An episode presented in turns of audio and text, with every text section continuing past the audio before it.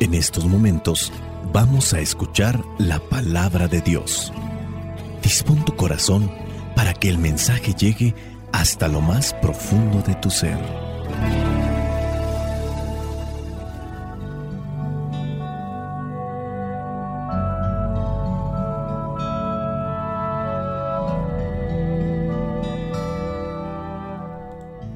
El Evangelio que la iglesia nos presenta para este día corresponde a Lucas capítulo 13 versículos del 10 al 17. Dice así, un sábado Jesús se había puesto a enseñar en una sinagoga y había allí una mujer que estaba enferma desde hacía 18 años. Un espíritu maligno la había dejado jorobada y no podía enderezarse para nada. Cuando Jesús la vio, la llamó y le dijo, Mujer, ya estás libre de tu enfermedad. Entonces puso las manos sobre ella y al momento la mujer se enderezó y comenzó a alabar a Dios. Pero el jefe de la sinagoga se enojó porque Jesús la había sanado en sábado y dijo a la gente, hay seis días para trabajar. Vengan en esos días a ser sanados y no en sábado. El Señor le contestó, Hipócritas, ¿no desata cualquiera de ustedes su buey o su burro en sábado para llevarlo a tomar agua? Pues a esta mujer, que es descendiente de Abraham, y que Satanás tenía atada con esta enfermedad desde hace 18 años. ¿Acaso no se la debía desatar aunque fuera sábado? Cuando Jesús dijo esto, sus enemigos quedaron avergonzados, pero toda la gente se alegraba al ver las grandes cosas que él hacía.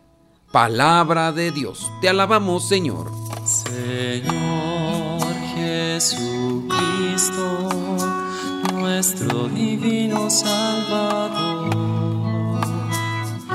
Gracias te damos por tu infinito amor. Te escuchamos en la palabra, te recibimos y adoramos en la Eucaristía, te servimos en los hermanos.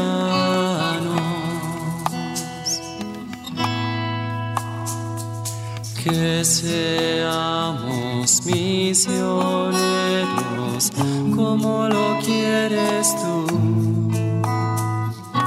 enseñando a los hombres el fuego de tu amor.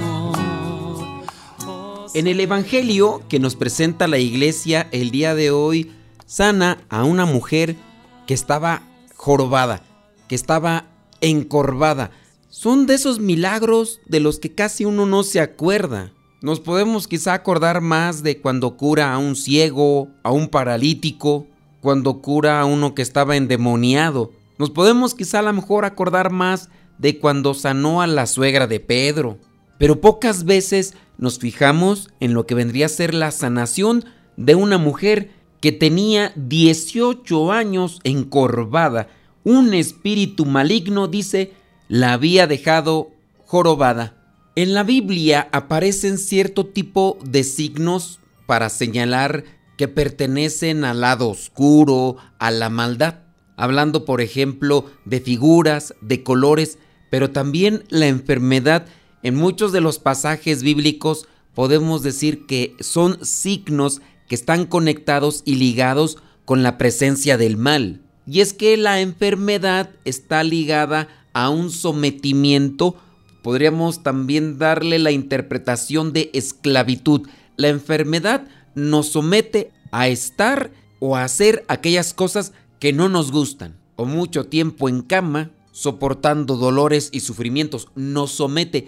Hay, como podríamos también interpretarlo, un cierto tipo de esclavitud. La enfermedad por eso también está ligada con relación a la maldad. Cuando se viene a dar la liberación de una enfermedad, ya no hay esclavitud, hay libertad, que en su caso viene a ser la presencia de Dios en nuestras vidas. Eso hay que interpretarlo de esta manera y entender que incluso muchos de los que han dado testimonio de Cristo han estado llenos de enfermedades. No es propiamente entonces la enfermedad presencia del mal, sino la interpretación o el signo de esclavitud que tiene la enfermedad como sometimiento de la vida, de la persona.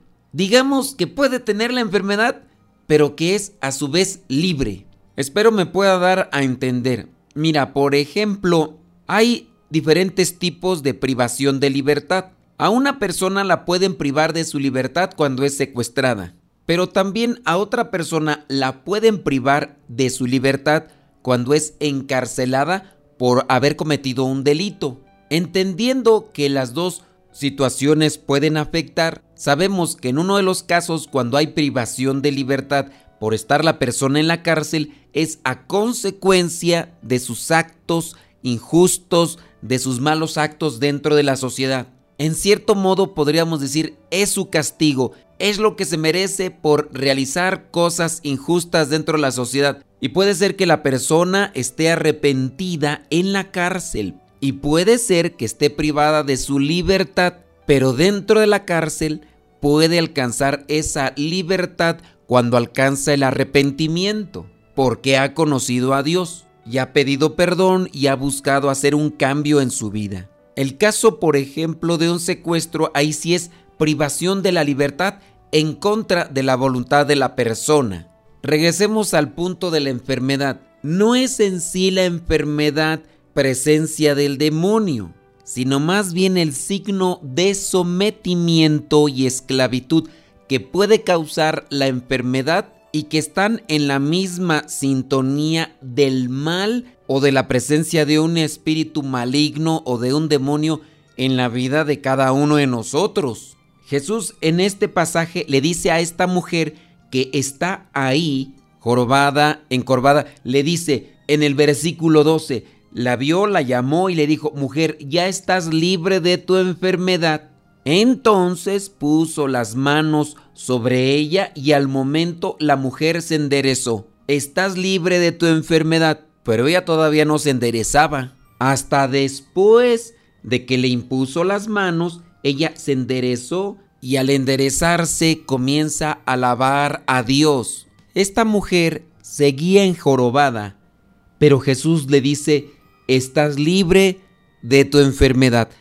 Más allá de una dolencia física, más allá de un signo físico que hace que pasemos por la vida dificultades, incomodidades, hay algo que nuestro interior nos hace llevar una vida todavía más pesada. Esa enfermedad es de la que nos libra Dios. La presencia del mal en una persona genera una enfermedad del espíritu. Veamos que esta mujer después de que se endereza comienza a alabar a Dios. En el caso de ella, suponemos, está en el templo. ¿Por qué presenta que comenzó a alabar a Dios? Cuando podría ser que esta mujer ya se encuentra alabando a Dios podría decir el escritor, y la mujer después de esto siguió alabando a Dios como una acción continua. Pero aquí presenta que comenzó a alabar a Dios, pero primero Jesús la libró de una enfermedad, no la enderezó. El estar enjorobada era consecuencia de una enfermedad, acción externa, consecuencia de algo que llevaba dentro y de la cual Jesús le libró. Pues de esas cosas que nosotros llevamos dentro, que nos hacen más enfermos que lo que padece una persona en lo físico, es de lo que nos sana Dios primero. Hay personas que sufren mucho en lo físico, en lo exterior, pero dentro de sí tienen una libertad, tienen una salud espiritual digna de alabar y admirable. Algo que en este caso no tenían los maestros de la ley y los fariseos. Veamos que en el versículo 14 de este Evangelio dice que el jefe de la sinagoga se enojó porque Jesús la había sanado en sábado. La situación espiritual, la situación interna de este jefe de la sinagoga, es decir, el que estaba al frente de aquel lugar que es enfocado a la explicación de la palabra y de la oración, se llenó de enojo porque esa mujer fue sanada y fue enderezada. Y ya viene con el reproche. E incluso para la misma gente, diciéndoles, hay seis días para trabajar, vengan en esos días a ser sanados y no en sábado. Obviamente Jesús le responde con unas palabras que obviamente no son nada dulces, pero que son una realidad esperando que estos enderecen su camino, enderecen su comportamiento, su actitud ante Dios y ante los demás. Hipócritas.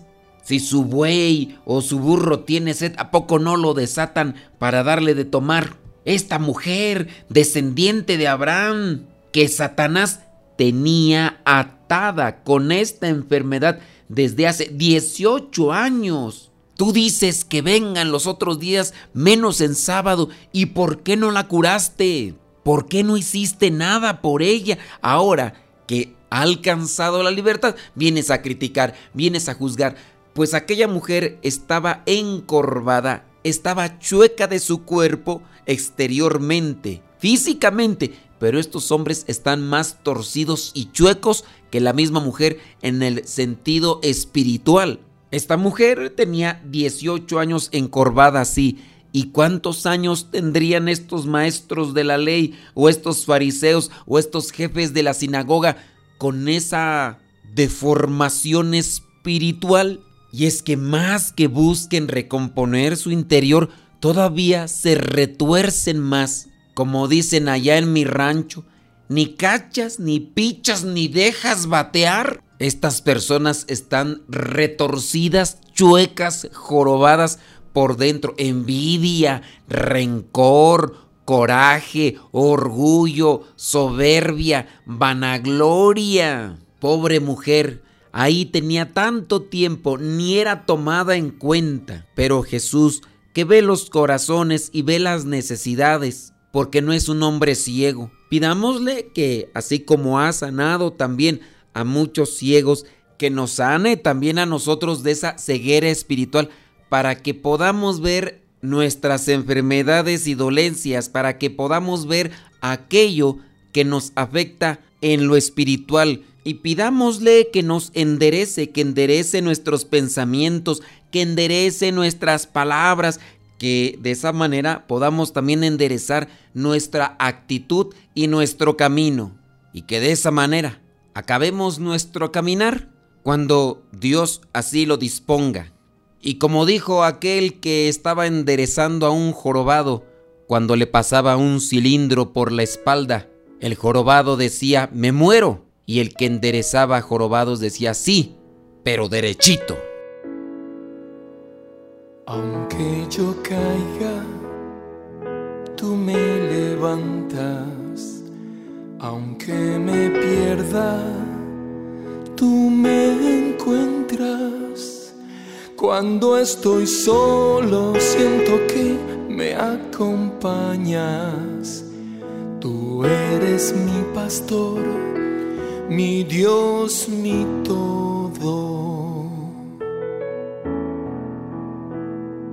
Aunque hay dolores, tú me confortas. Cuando me asusto, me tranquilizas. Cuando mi vida se oscurece, me iluminas. Tú eres mi Señor, mi Dios, mi todo.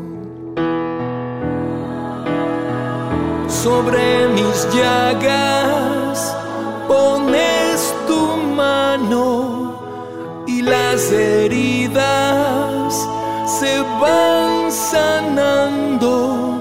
Te doy mi vida tan imperfecta, eres mi victoria.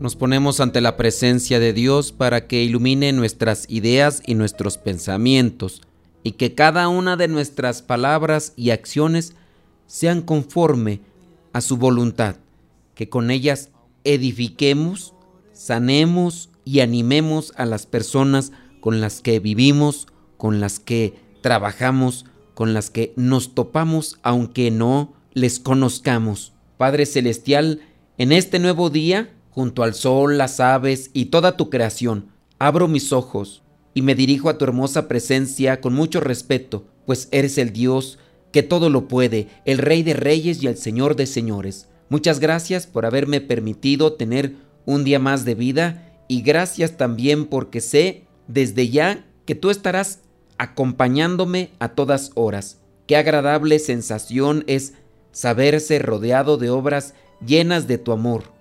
Eres tan majestuoso, tan digno de toda adoración, que hasta las palabras me faltan para alabar tu grandeza.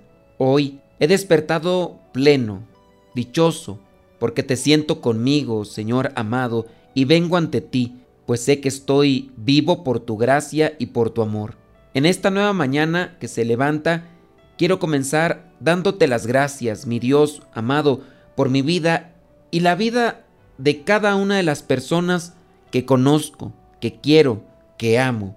Gracias de verdad, Señor Santo, porque me permites despertar al lado de mi familia y saber que tú estás también con ellos. Tú conoces, Señor, cada uno de mis problemas, mis problemas familiares, mis problemas económicos, aquellas discusiones que quizá tengo con mi prójimo y cada una de esas preocupaciones que en muchas veces no me dejan dormir o no me dejan vivir en paz.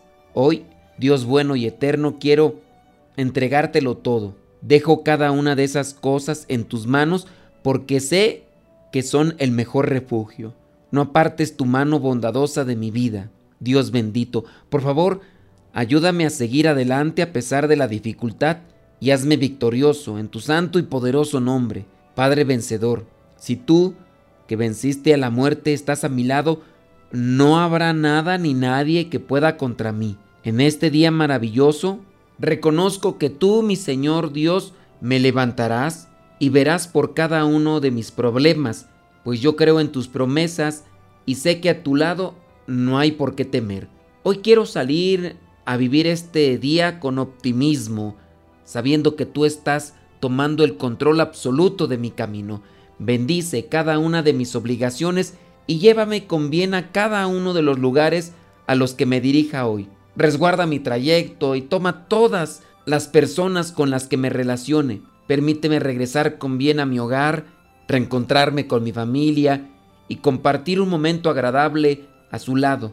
Dame la oportunidad, Señor, de ser un instrumento de tu amor. Ayúdame a ser humilde como tu Hijo Jesucristo, a ser generoso y caritativo con aquel que lo necesita y a ser valiente para enfrentar las injusticias de la vida. Inúndame de fe para confiar en tus designios y dejarte actuar en mi corazón. Muchas gracias, Dios de mi vida, por escuchar mis ruegos y atender a mi oración. Gracias por demostrarme con este nuevo día que me tienes en tus pensamientos y que, confiando en tu palabra, estarás a mi lado, protegiéndome de los embates del enemigo y de todas aquellas cosas que quieren hacerme tropezar. Te pido, Señor, que con tu poderosa mano cubras a todas aquellas mujeres que el día de hoy darán a luz a una nueva criatura. Bendice y fortalece e ilumina a cada una de estas hijas tuyas y también